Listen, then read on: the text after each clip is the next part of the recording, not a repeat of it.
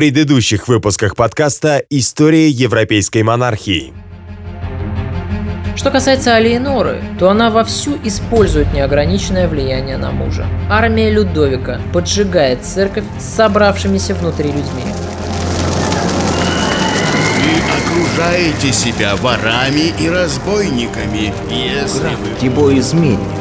Брачные проекты графа Тибо построены на богопротивном кровосмесительном родстве. Как осмеливаетесь вы ссылаться на кровное родство, когда сами живете, как всем известно, с женщиной, которая приходится вам родней в третьем... День за днем, до бесконечности, в промозглой сырости этого неуклюжего дворца, бок о бок с хилым мужчиной, у которого только молитвы на уме.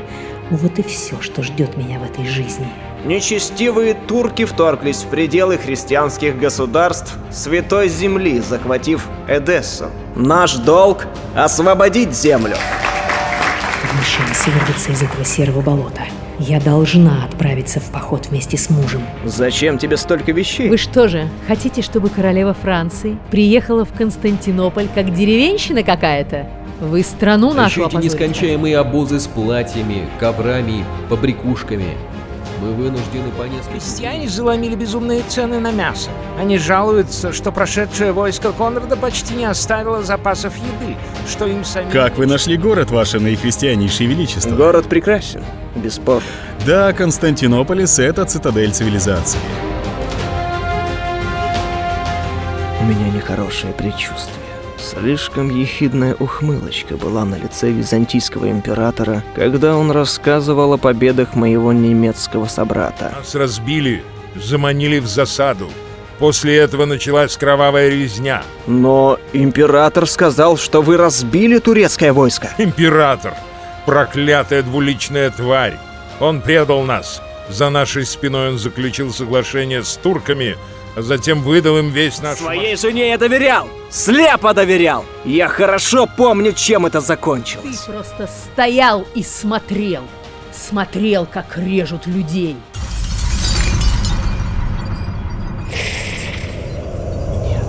Только не это. Господи, прости меня.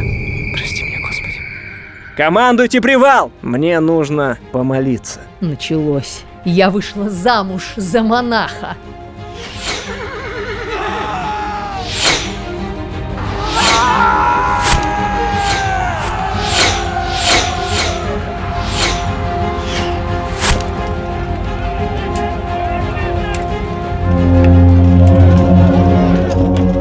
История европейской монархии.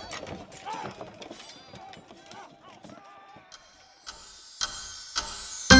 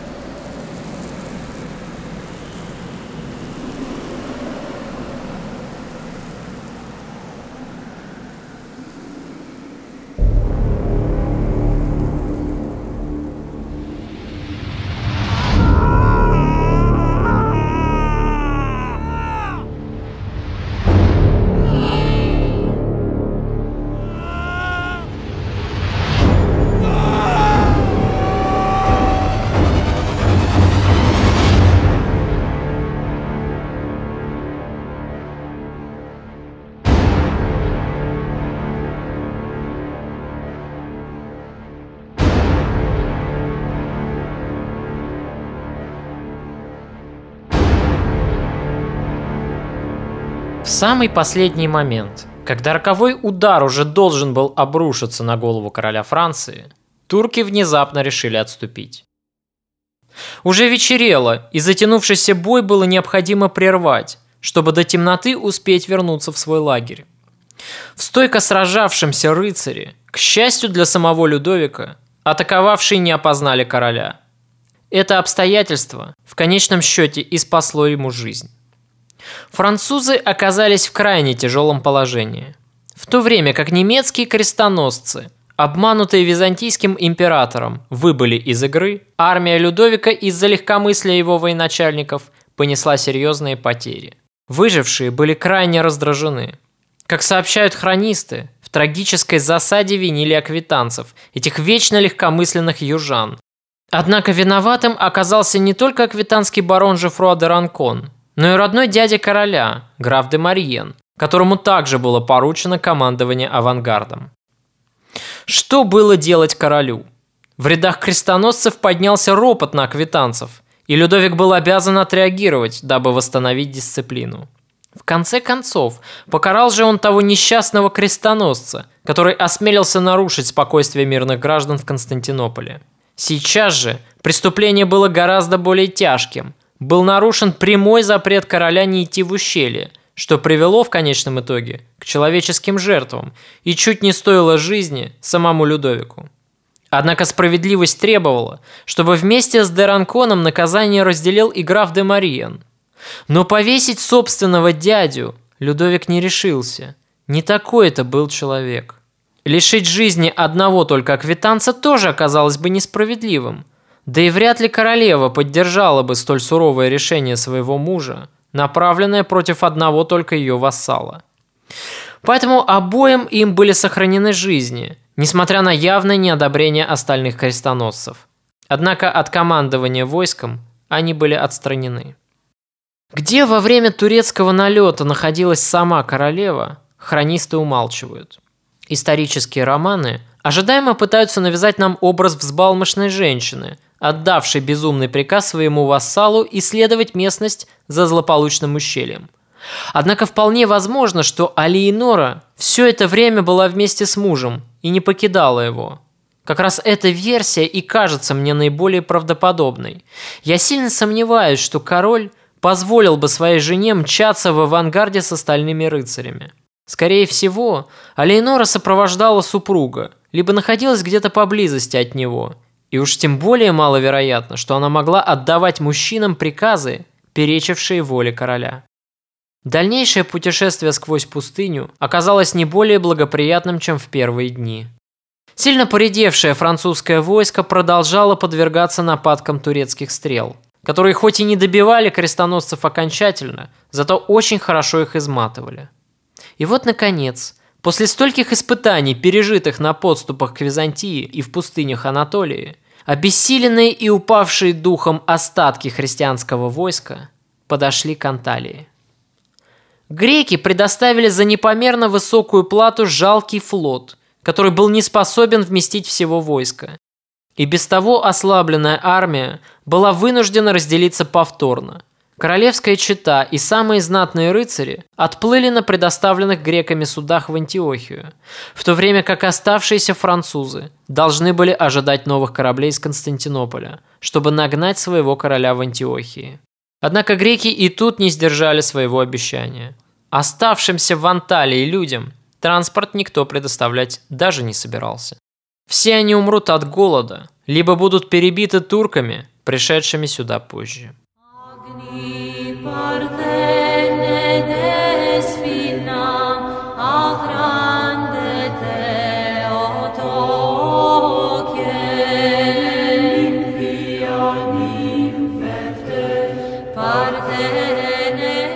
Вероломство Мануила, на первый взгляд, не поддается объяснению – Католики и православные принадлежали к одной вере и, казалось, должны были воевать за общее дело бок о бок. И разве турки не оказывали на Византию давления, постепенно продвигаясь все дальше на север? Однако не все так однозначно, как кажется на первый взгляд. Как я уже говорил, франки в глазах греков были дикими варварами. Иными словами, неуправляемой толпой головорезов, с которыми можно было договориться только за золото, и то очень ненадолго. Именно так и воспринимались крестоносцы императором Византии. Богатый город, каким и был Константинополь, лежавший на пути крестоносцев, запросто мог подвергнуться разграблению с их стороны, и поэтому император больше всего боялся угрозы именно от крестоносцев. Не стоит забывать и о том, что император воевал с Сицилией, поэтому он крайне подозрительно относился к рыцарям, пришедшим с запада – что если они в тайном сговоре с норманами? Если вспомнить про первый крестовый поход, то можно легко убедиться, что он не принес Византии ровным счетом ничего хорошего, а лишь доставил новых проблем. Новые государства латинян, возникшие у самых границ Византии, хоть и ослабили на некоторое время турецкий натиск, однако не спешили признавать господство византийского императора над собой. Если учитывать, что государства эти образовались на территориях, некогда принадлежавших Византии, тогда требования Константинополя установить над вновь образованными княжествами протекторат кажутся вполне обоснованными. Однако крестоносцы, обосновавшиеся в новых владениях, опасались притязаний византийского императора и поэтому стали практиковать тайные союзы с турками против Константинополя, точно так же, как делал и сам император. В атмосферу всеобщего недоверия и прибыли участники второго крестового похода.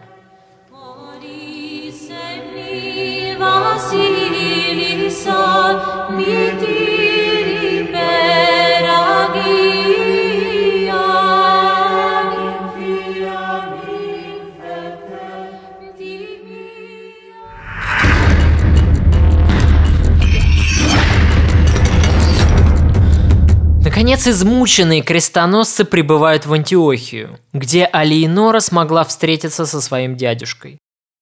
Встреча эта, очень теплая, впоследствии обросла множеством домыслов и легенд. Злые языки даже утверждали, будто бы аквитанская герцогиня состояла с Раймундом в недозволенной половой связи, вероломно поправ все нормы морали. Но что же произошло на самом деле в этом загадочном южном краю? Ведь, как известно, именно в Антиохии между супругами и произошел самый серьезный разлад. Тому времени Раймунд правил княжеством уже 12 лет. История обретения власти этим человеком заслуживает отдельного рассказа и прекрасно иллюстрирует хитрость и проворность этого человека. Дело в том, что Раймунд был младшим сыном дедушки Алиеноры, того самого Гильома IX по прозвищу Трубадур – с рассказа о котором я и начал первую передачу. Но мало того, что Раймунд был младшим сыном, так он был еще и бастардом. Поэтому безжалостный закон майората оставил Раймунда без земельного надела и без всяких средств к существованию. Кроме благородного происхождения, у этого человека ровным счетом больше ничего не было. Такие случаи были довольно типичны для европейской истории – Именно закон Майората заставил множество честолюбивых рыцарей, не имевших средств к существованию, но зато имевших большие амбиции, собраться в первый крестовый поход, чтобы своим мечом добывать для себя новые земли. В этом случае призыв Папы Римского, Урбана II, в какой-то мере стал спасительным для Западной Европы того времени, остудив накал страстей в регионе, перенеся его на Ближний Восток. Всем нам хорошо знакома история Киевской Руси – это бесконечные войны наследников за богатые княжества и за Киевский престол. Крестовый поход в этом случае стал бы для славян настоящим избавлением от междуусобных войн. Поэтому Урбан II по праву считается гениальным политиком своего времени. Раймонд Антиохийский, младший сын аквитанского герцога, не имея практически никаких шансов унаследовать богатое герцогство Аквитанское, должен был самостоятельно строить свое будущее – Поэтому Раймунд отправляется в Англию на службу к королю Генриху. Неизвестно, как бы сложилась судьба этого знатного аквитанского рыцаря в чужой северной стране, если бы в один прекрасный день к Раймунду не явился бы посланник от Иерусалимского короля. Оставшись наедине с молодым человеком, посланец сообщает Раймунду о тяжелом положении княжества Антиохийского. К власти пришла женщина, вдова знатного крестоносца из Нормандии – который был первым князем христианской Антиохии. Женское правление никогда ни к чему хорошему не приведет, если рядом нет крепкой мужской руки. Так считал король Иерусалима. Раймонд отлично понял намек и не заставил себя долго упрашивать. Он тайно покидает Англию, от чего-то не решаясь и спрашивать дозволения своего сеньора, английского короля. Преодолев опасное, полное романтических приключений путешествие по морю, этот смелый авантюрист предстает перед княгиней Антиохийской. К тому времени Алиса была уже не молодой женщиной, прекрасно понимающей, что в жизни ей отмерено немного. Однако она не желала мириться с положением вещей. Она страстно хотела любить и снова быть любимой. И молодой рыцарь, который прибыл к ее двору с намерением жениться на ней, чтобы защищать стареющую вдову, воспламенил трепетное женское сердце. Однако у Алисы была дочь, которая была гораздо моложе своей матери и которая, к тому же, была еще и наследницей княжества. Зачем жениться на стареющей вдове, чтобы однажды потерять власть, которая перейдет по наследству к ее дочери? И не гораздо ли разумнее жениться на самой наследнице, чтобы уже от ее имени и править княжеством? Наивная вдова, ожидавшая день свадьбы, не могла нарадоваться на красивого молодого жениха, так неожиданно свалившегося ей на голову. Но счастье ее было недолгим. Совсем скоро она узнает, что предполагаемый жених, заручившись поддержкой баронов, венчается в соборе с ее дочерью. Удар, который обрушился на несчастную женщину, был чудовищным. Покорно приняв положение вещей, каким оно было, Алиса Антиохийская покидает город и перебирается в маленький провинциальный городок на окраине княжества. В этом прибрежном рыбацком городке она, по всей видимости, и проведет остаток своих дней в печали и в трауре, лишенная власти, имущества и средств к существованию, покинутая и забытая всеми. А Раймунд Антиохийский заполучает таким нехитрым образом несовершеннолетнюю супругу и получает в собственность долгожданные земли, которых его от рождения лишило жестокое право майората.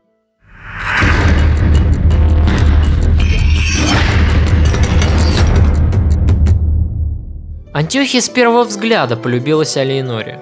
Это был южный город, скрывавшийся за могучими стенами неприступной крепости, с уютными цветущими садами, растущими между каменными складками домов.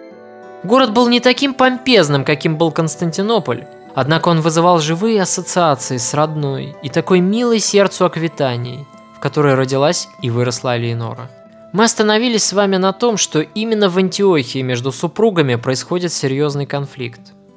Насколько нам известно, Алейнора якобы заигрывала со своим дядей, а тот отвечал племяннице пылкой взаимностью.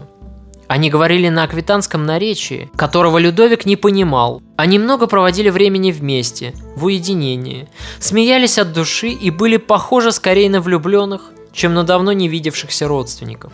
Во всяком случае, так это выглядело в глазах Людовика – который явно начинал ревновать свою супругу к Раймунду. По всей видимости, ревность эта и стала тем мощным катализатором неприязни, которую невольно начал испытывать король к антиохийскому князю. И когда на первом же совещании Раймунд попросил Людовика о военной помощи, король решительно ему отказал. После этого последовала довольно бурная сцена объяснений с женой. Как это понимать, Людовик? Все только и говорят о том, что вы собираетесь покинуть Антиохию. Да, мы отправляемся в Иерусалим. Пока я не поклонюсь гробу Господню и не посоветуюсь с королем Иерусалима, я не буду предпринимать никаких военных операций. Я так и сказал вашему дядюшке. Но разве целью похода была не помощь Антиохии? Людовик, княжество в опасности – После падения Эдессы положение стало катастрофическим. Турки заполучили плацдарм для мощной атаки. Если мы не поможем Раймунду сейчас, весь наш поход был напрасным. Кто вы такая, чтобы давать мне советы? Вы, по вине которой я потерял почти все свое войско все. Не смейте повышать на меня голос. В конце концов, я пока еще ваша жена. Вот именно. И должны вести себя, как подобает жене. Что вы имеете в виду? Ваша недозволенная близость с Раймундом. Об этом судачат все вокруг. Вас подозревают в измене. Какая низость. И вы верите этим сплетням? Да, мне хорошо с ним, весело и интересно. И что такого?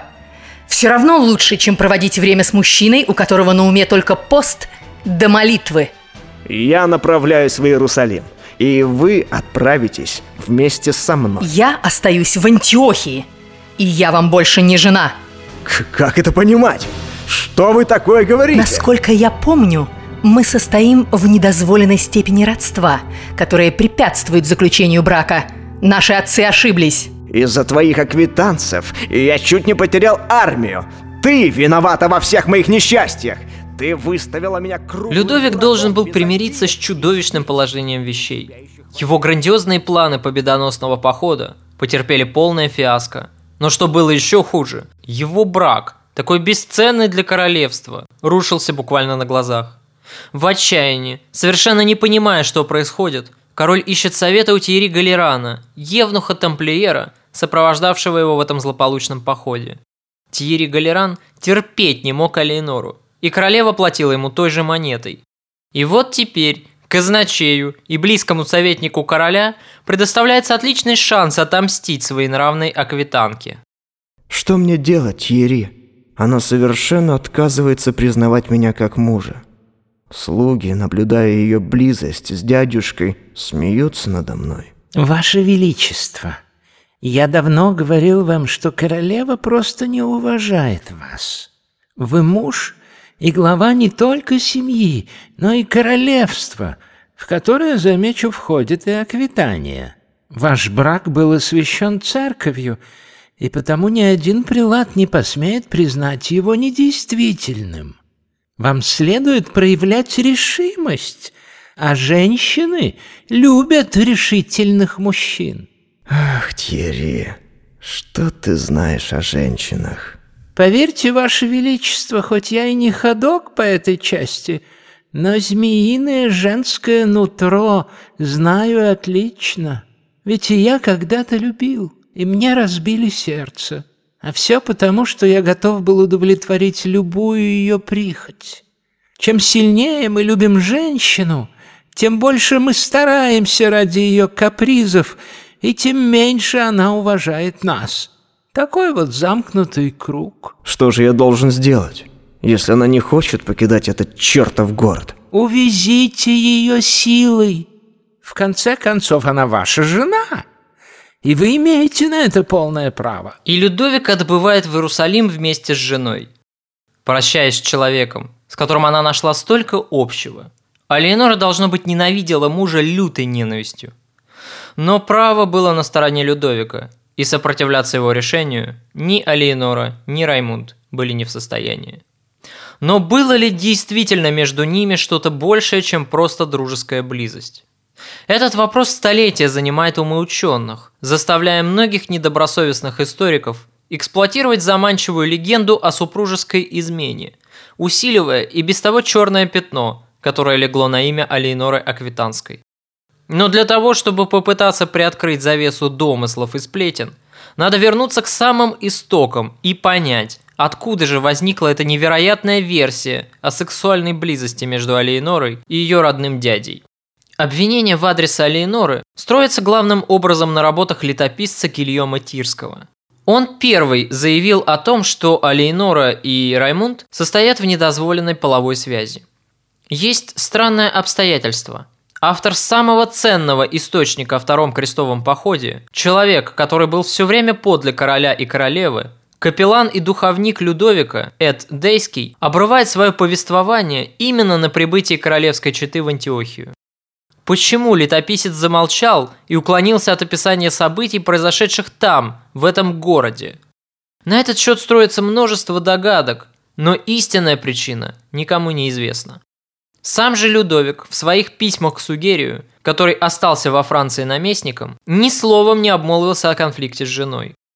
По причине молчания Эда Дейского историкам приходится черпать сведения об инциденте из записей, оставленных другими авторами, которые не были очевидцами конфликта в Антиохии, а потому не могут считаться достоверными источниками. Еще раз повторюсь, обвинения о Лейноре главным образом строятся на записях, оставленных людьми, которые не были очевидцами событий в Антиохии. К таким записям и относятся работы Гильома Тирского. Однако другой летописец, Иоанн Салсберийский, высказывается в более осторожных выражениях, объясняя причину ссоры между Алейнорой и Людовиком той непринужденностью, с которой ее дядя обращался с ней, а также их постоянными и долгими разговорами. Здесь нет указания на непозволительную сексуальную связь. Скорее, здесь лишь свидетельство ревности и богатого воображения самого Людовика. И чем ожесточеннее Алейнора настаивала на необходимости остаться в Антиохии, чтобы помогать Раймунду оборонять город, тем сильнее усиливались подозрения короля. И когда Алейнора, раздосадованная упрямством мужа, отчаялась его уговорить, в сердцах она и заявила, что желает аннулировать этот якобы незаконный брак. Безусловно, поступок дерзкий даже для королевы – поскольку речь идет о консервативном XII веке, когда нравы были далеко не такими толерантными, как сейчас. Люди той эпохи охотнее обвинят женщину в любом проступке, даже в самом невероятном и основанном на домыслах, только лишь потому, что согласно ветхозаветной теории женщина по природе своей склонна к грехопадению. Ведь всем нам хорошо знакома история Адама и Евы и коварного змея, соблазнившего человечество при помощи женщины. Не стоит забывать и о Тьерри Галеране, который был все время подле короля и который люто ненавидел презиравшую его королеву. У этого человека были весьма веские мотивы, чтобы внушать королю недоверие к жене, активно пересказывая ходившие вокруг Алейнора и Раймунда сплетни. А может быть он и сам был автором этих сплетен, кто теперь знает. Сам же Раймунд был красив, хорошего телосложения, а потому легко попадал на роль любовника королевы. Не последнюю роль в приговоре Алейноре Аквитанской сыграл и ее независимый дерзкий характер. Алейнора любила провокации. В довершении ко всему она явно презирала мужа за его чрезмерный религиозный пыл и, видимо, за слабую мужскую силу, поскольку детей у них долгое время не было. Все это было отлично заметно современникам и тоже послужило плодотворной почвой для возникновения мифа о супружеской измене в Антиохии. Среди историков, впрочем, нет однозначного мнения на этот счет. Каждый пропускает Алинору через призму собственного восприятия. Одни из них более склонны доверять обвинителям, другие проявляют разумную осторожность, третьи и вовсе склонны защищать Алинору. К числу последних принадлежу и я. В самом первом выпуске подкаста я говорил, что невозможно отделить нашу героиню от ее образа, сформированного более поздней культурой.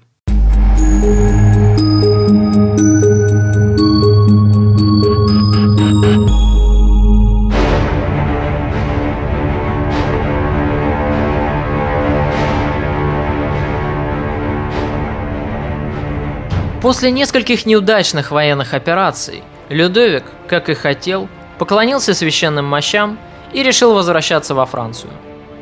В регулярных донесениях встревоженный Сугери просил короля не откладывать с обратной дорогой. Людовик и Элеонора отплыли на разных кораблях. Еще одно красноречивое свидетельство серьезного охлаждения отношений между ними. В пути с Эленорой произошло невероятное приключение. У берегов Пелопоннеса Французские корабли попали в эпицентр сражения между флотом Мануила и Рожера. Война между византийским императором и сицилийским королем шла полным ходом, и с наступлением весны морские сражения между ними возобновились. Корабль, на котором плыла Алейнора со своей свитой, показался грекам подозрительным и был тут же захвачен.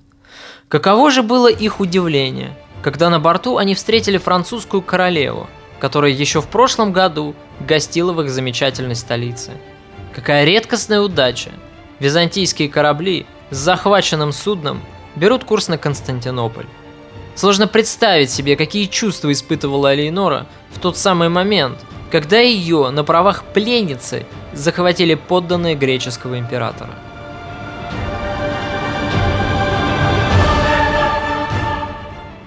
Возможно, это и к лучшему.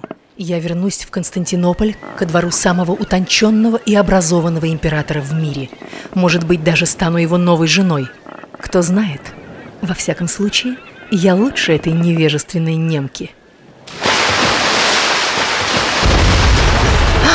Ах, боже мой, нас опять атаковали. Господи, кто на этот раз? Неужели теперь турки? Мне страшно, моя госпожа. Если нас возьмут турки, они отвезут нас не в Константинополь, а в какой-нибудь дикий город к своему султану. Не забывайте о судьбе Иды Австрийской, которая так и пропала без вести в магометанском плену. Помолчи, дорогая. Все будет хорошо. Вряд ли нас атакуют турки. Это не их территория. Кроме того, турецкий султан заключил с Византией перемирие. Тогда кто? Ой. Ваше Величество, не бойтесь. Мы пришли, чтобы освободить вас.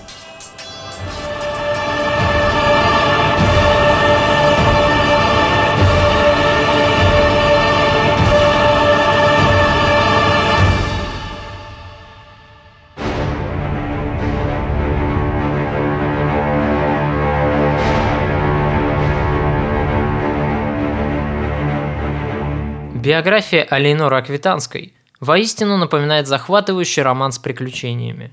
В тот самый момент, когда королева Франции, казалось, уже смирилась с изменившимися обстоятельствами, византийский флот был атакован кораблями сицилийского короля.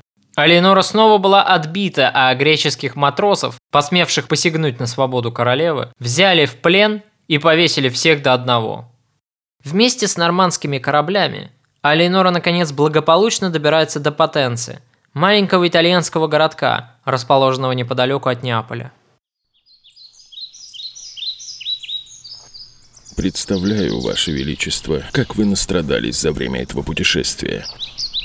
А ведь я предупреждал вашего мужа, что не стоит доверять грекам. Они коварные змеи. Император показался мне таким вежливым, но он действительно обманул нас. И все-таки в этом нет вины моего мужа. Насколько я знаю, Людовик хотел воспользоваться именно вашим предложением. Да-да, я знаю, Ваше Величество. Это все упрямство Конрада, этого немецкого болвана.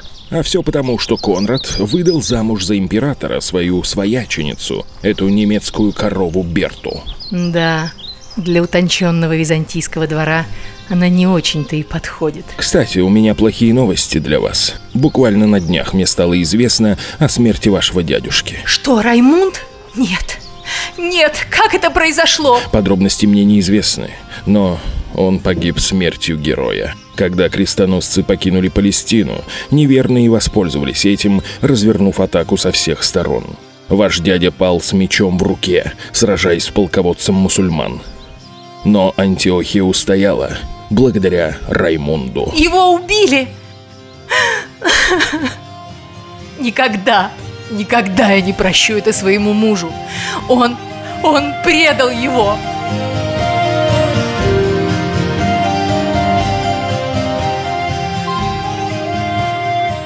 Супруги встретились при дворе сицилийского короля. Погостив пару дней, они продолжили возвращение домой. По пути была запланирована остановка в Вечном городе, где Папа Римский сделал отчаянную попытку примирить супругов. Но усилия Евгения III оказались напрасными. Даже очередная новорожденная дочь не остановила развал этого брака. А Ленора и Людовик так навсегда и останутся друг для друга чужими людьми. 18 марта 1152 года в Бажанси произошло историческое событие. Король собрал в этом городе церковный собор, который подтвердил, что супруги состоят в близкой степени родства, а потому брак между ними подлежит аннулированию. С этого момента Алейнора Аквитанская больше не является королевой Франции, однако она по-прежнему остается полноправной герцогиней всей Аквитании.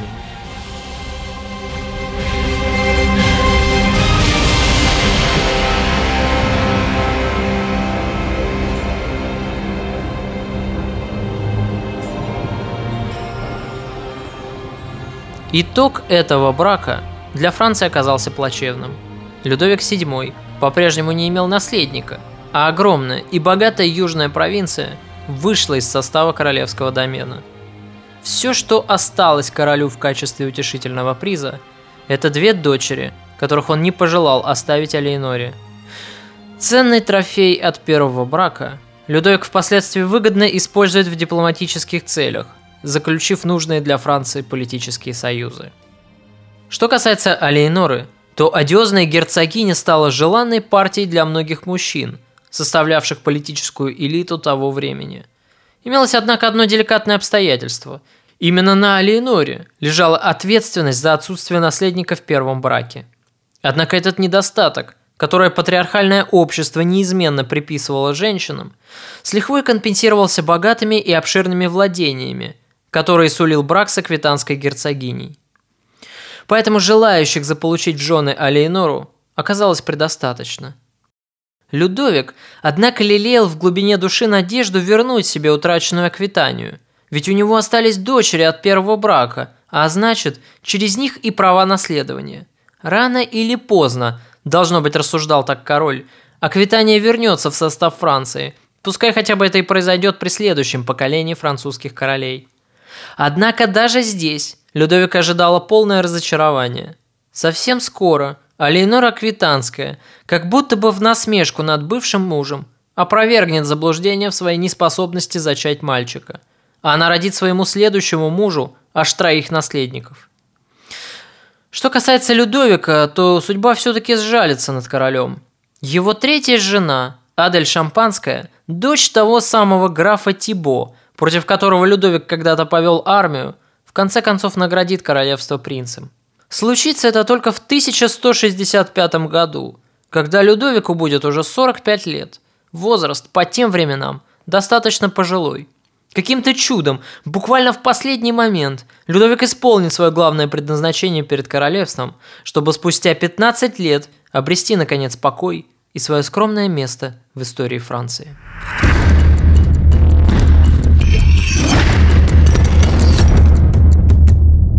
На пути домой, в родные земли, Алейнору поджидало целых два неприятных приключения.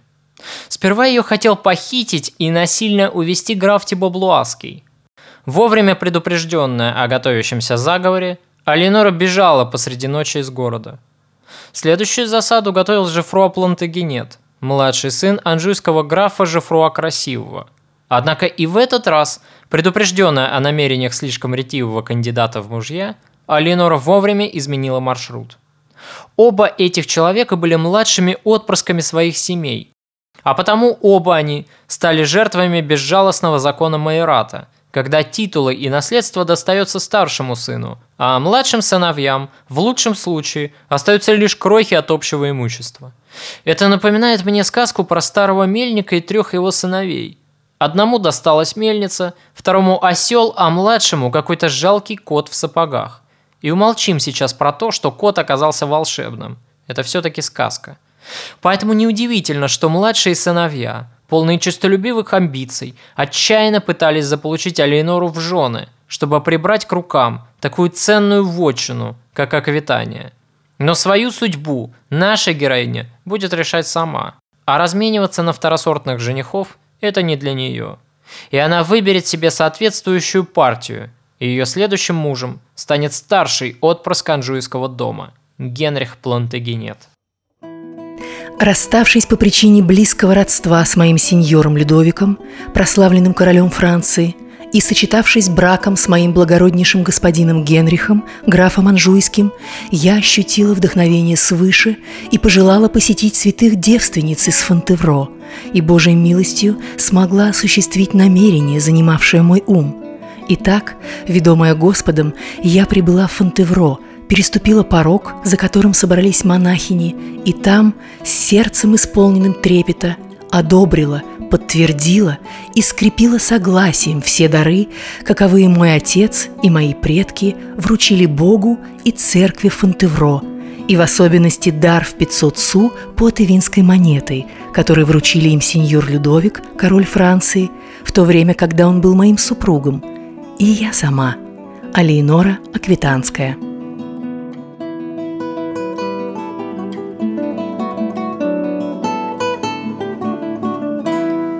Сколько радости, сколько величественной торжественности сквозит в этой грамоте, составленной Алейнорой для женского монастыря Фонтевро.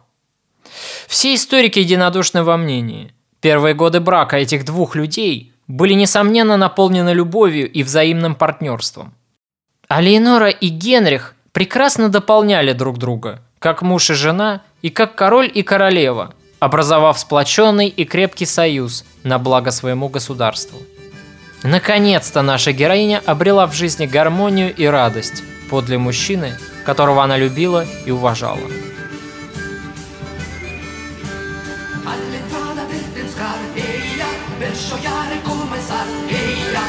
per cielo s'irritar Eia, la regina mostrar che le sia amorosa.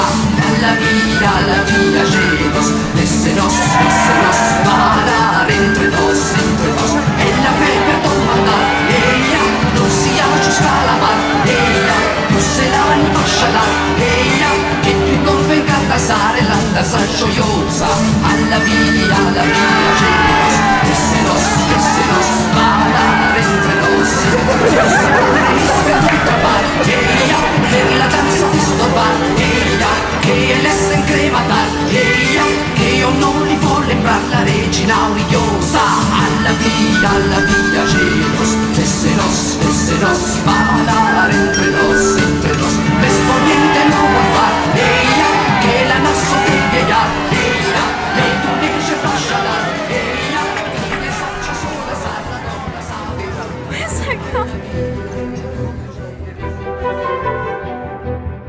Это становится страшным ударом и чудовищным унижением для короля Франции.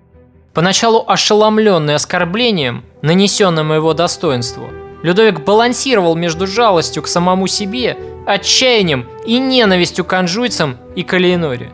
Но самое чудовищное заключалось в том, что король, по всей видимости, по-прежнему любил ее. Он был жестоко унижен как мужчина, поскольку не прошло и двух месяцев с момента их расставания, а Алиенора снова вышла замуж. И ладно бы она вышла за какого-нибудь второсортного барона, так нет же. Строптивая аквитанка посмела стать женой Генриха Плантагенета. Половина его королевства оказалась под контролем одного вассала в одних руках. Его отец трепетно следил, чтобы между подданными сохранялось равновесие. Людовик VI поддерживал между баронами раздоры, оберегая королевство от нежелательных браков и успешно распределяя силы между ними с таким расчетом, чтобы никто из герцогов или графов не смог бы стать слишком могущественным, чтобы бросить вызов самому королю. И до этого момента чаша весов находилась в хрупком равновесии. С одной стороны была крупная фракция объединенного дома Шампани-Блуа, с другой стороны могущественный Анжуйский дом, с третьей – Аквитанское герцогство. И вот теперь из-за этой вероломной аквитанки, которая и так изрядно подпортила ему жизнь, анжуйцы обрели небывалое могущество – они стали хозяевами не только Нормандии, но и богатой Аквитании, герцогом которой король был еще пару месяцев назад. А совсем скоро этот дом возвысится настолько, что станет новой королевской династией в Европе.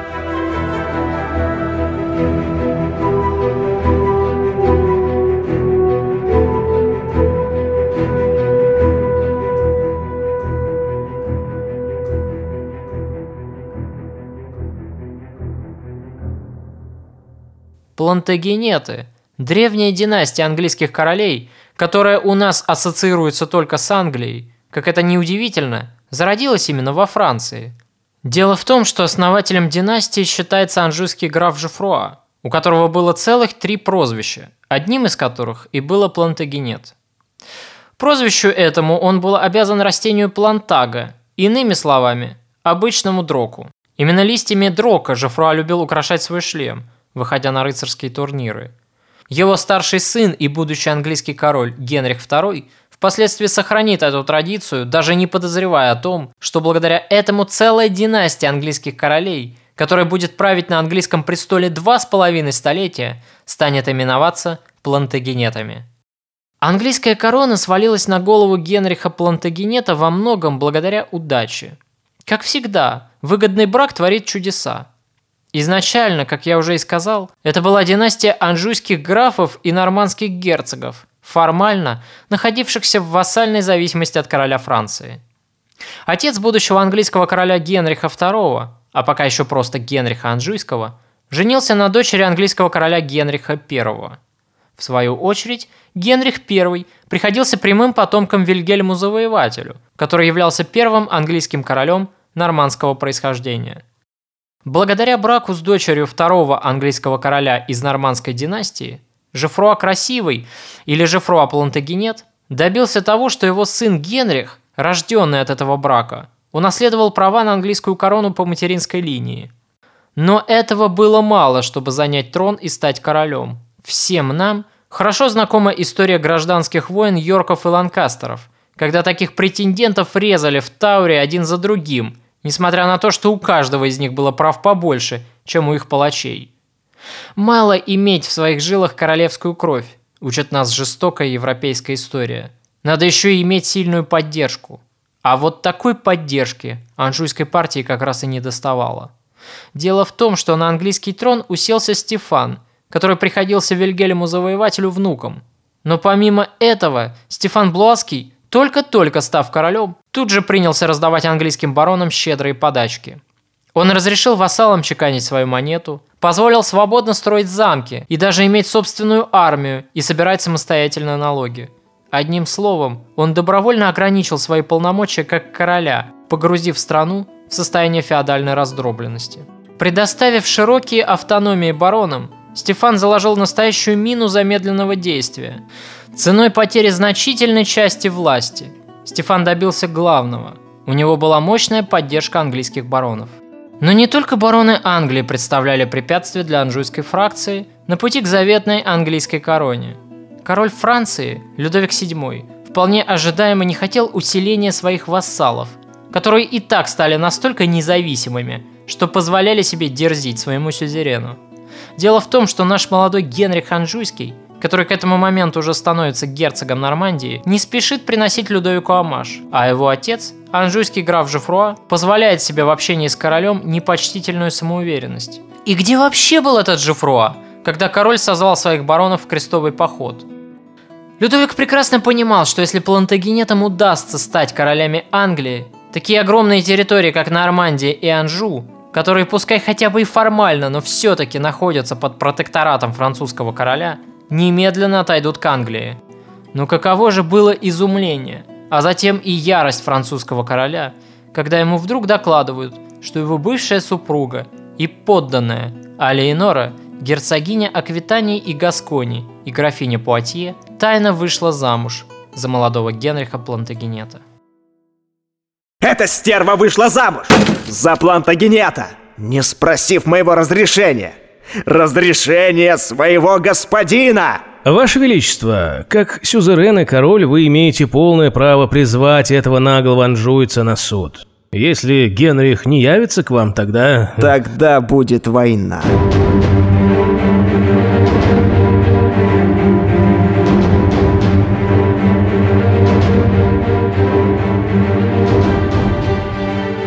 Самое забавное заключалось в том, что Алиенора, чей брак с Людовиком был аннулирован по причине кровного родства, приходилось своему новому супругу кузиной в пятом колене. Конечно, на вызов в суд Генрих никак не отреагировал. Вместо этого он отправился в Англию, чтобы заявить свои права на освободившуюся корону. Стефан Блуаский к тому времени уже скончался. Взбешенный таким бесцеремонным презрением, Людовик собирает армию и вторгается в Нормандию.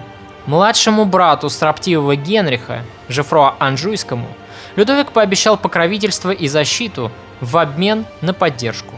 Долго упрашивать обиженного Жифруа не пришлось, и юноша начинает подбивать анжуйцев на восстание против своего старшего брата.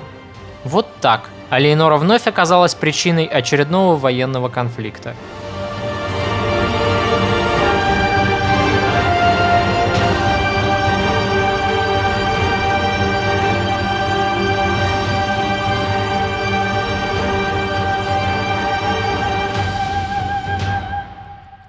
Конечно, нельзя всецело обвинять в этом нашу героиню, однако свою долю ответственности за разгоревшуюся войну Аленора все-таки несет. Таково, видимо, было предназначение этой женщины. Не усмирять, а напротив, лишь разжигать страсти мужчин.